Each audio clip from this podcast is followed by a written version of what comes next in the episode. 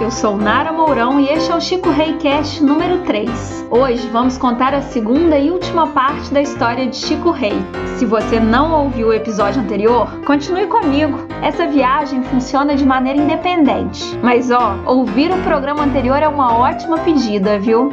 Maurício Tizumba, o multiartista que sabe tudo de tambor mineiro, é um dos nossos entrevistados de hoje. E o historiador Tarcísio Gaspar nos dá alguns caminhos para contar a história de Chico Rei.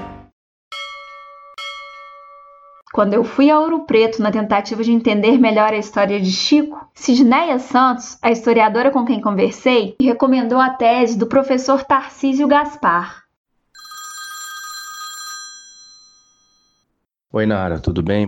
Professor Tarcísio, quem fala. O mito do Chico Rei, ele foi relatado primeiro no início do século XX pelo Diogo de Vasconcelos e pelo Afonso Arinos. Ganhou uma vida própria no século XX, muito em função das especificidades da história do Brasil nesse período, mas que existe né, um fundamento histórico anterior a esse mito. O título do trabalho do Tarcísio pode ser até meio difícil de pronunciar.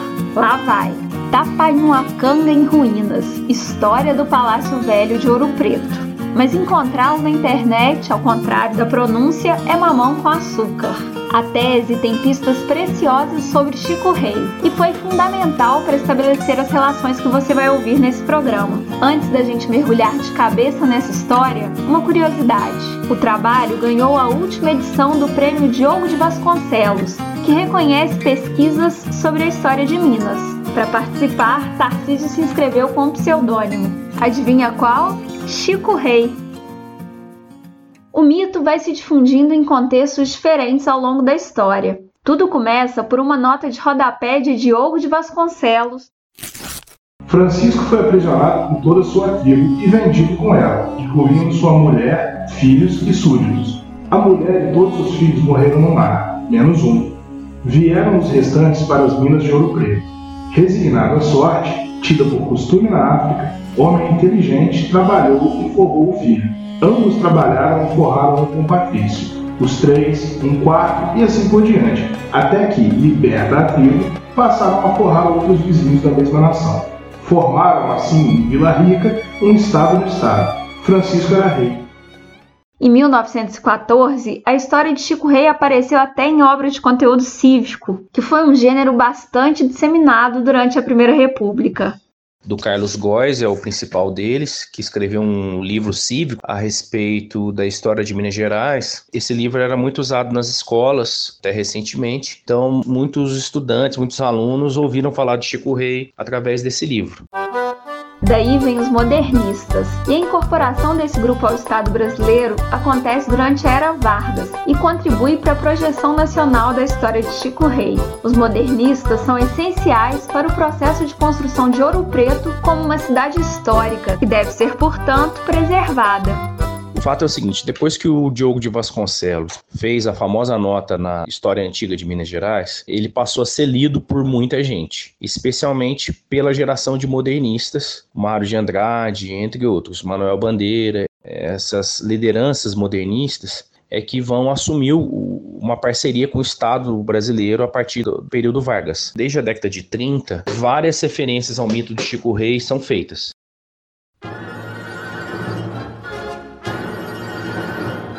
Você acabou de ouvir um trecho da obra Maracatu de Chico Rei, interpretada pela Orquestra Sinfônica de Minas Gerais e pelo Coral Lírico da Fundação Clóvis Salgado.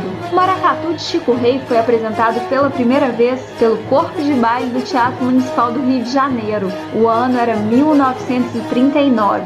Foi escrita pelo modernista Mário de Andrade, em 1933, e a composição é de Francisco Mignoni outras referências como Manuel Bandeira fizeram menções ao mito nos livros que eles escreveram, nos poemas. A Cecília Meirelles, Murilo Mendes, próprio Afonso Arinos. Uma galera aí que escreve a respeito dele. Ah, depois ele vira tema de escola de samba, Ainda nos anos 30, Gilberto Freire analisa a narrativa de Chico Rei em Sobrados e Mucambos e refere-se a ela como exemplo de ação pioneira executada por escravos. Do ponto de vista acadêmico, foram poucos os trabalhos depois da geração do Gilberto Freire que tocaram esse tema, especialmente depois da crítica que se fez à ideia de democracia racial. A Escola Paulista de Sociologia negou a validade da concepção do Gilberto Freire, que houvesse democracia racial, e o mito de Chico Rei vinha bem a calhar com essa ideia de uma escravidão democrática, digamos assim. O mito trazia um discurso que estava sendo criticado na segunda metade do século XX, e isso também contribuiu para que a história fosse deixada de lado. E o contexto mudou a partir do final do século XX e início do século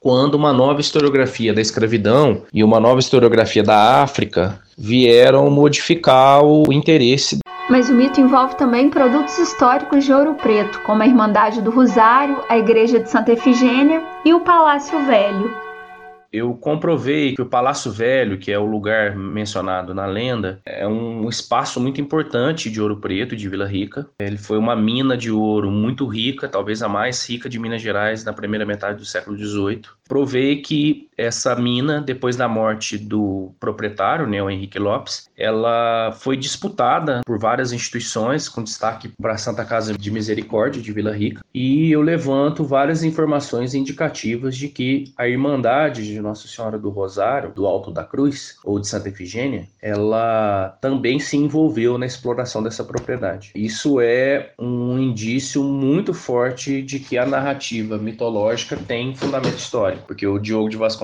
dizia que o Chico Rei fundou uma irmandade, a Irmandade do Alto da Cruz, e com esse dinheiro que os escravos arrumavam nessa mina do Palácio Velho, eles mantinham a irmandade, eles compravam alforrias para os outros, e descobri também nessa pesquisa que não só a Irmandade se envolveu na exploração do Palácio Velho, como também a Irmandade concentrou e conseguiu organizar um capital absurdo. A capacidade de, de, arrecadação da Irmandade do Alto da Cruz ela foi estratosférica ao longo de boa parte do século XVIII. Parâmetro importante comparação é com a Irmandade do Santíssimo Sacramento, que é a Irmandade dos ricos, né, dos brancos ricos, dos senhores. A Irmandade do Rosário arrecadou mais dinheiro do que a Irmandade do Santíssimo Sacramento. Foi talvez a Irmandade mais rica de Ouro Preto no século XVIII, e era uma Irmandade escrava. A figura do Chico Rei não tem comprovação histórica. O indivíduo Chico Rei não tem existência histórica comprovada. O que a gente sabe é que a história da lenda tem fundamento. Espero ter ajudado e qualquer coisa a gente vai conversando. Um abraço, tchau.